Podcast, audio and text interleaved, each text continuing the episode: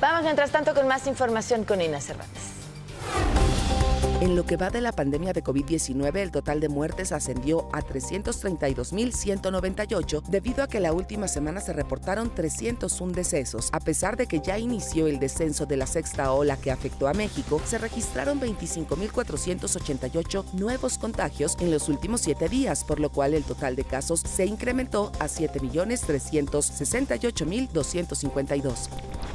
Tras un operativo en el penal de Apodaca, las autoridades de Nuevo León localizaron objetos prohibidos, entre ellos un mini teléfono celular, 5 unidades USB, 17 objetos punzocortantes, 500 mililitros de cristal líquido y una dosis de marihuana. Personal de seguridad y custodia de fuerza penitenciaria, apoyados por Fuerza Civil, se encargaron de recorrer diversas áreas en los módulos del Centro de Reinserción Social. En Francia, más de 1.200.000 personas salieron a las calles para protestar contra la reforma de las pensiones propuestas por el presidente Emmanuel Macron. La iniciativa plantea el aumento de la edad de jubilación de 62 a 64 años. En París fueron detenidas 30 personas por choques con las fuerzas de seguridad.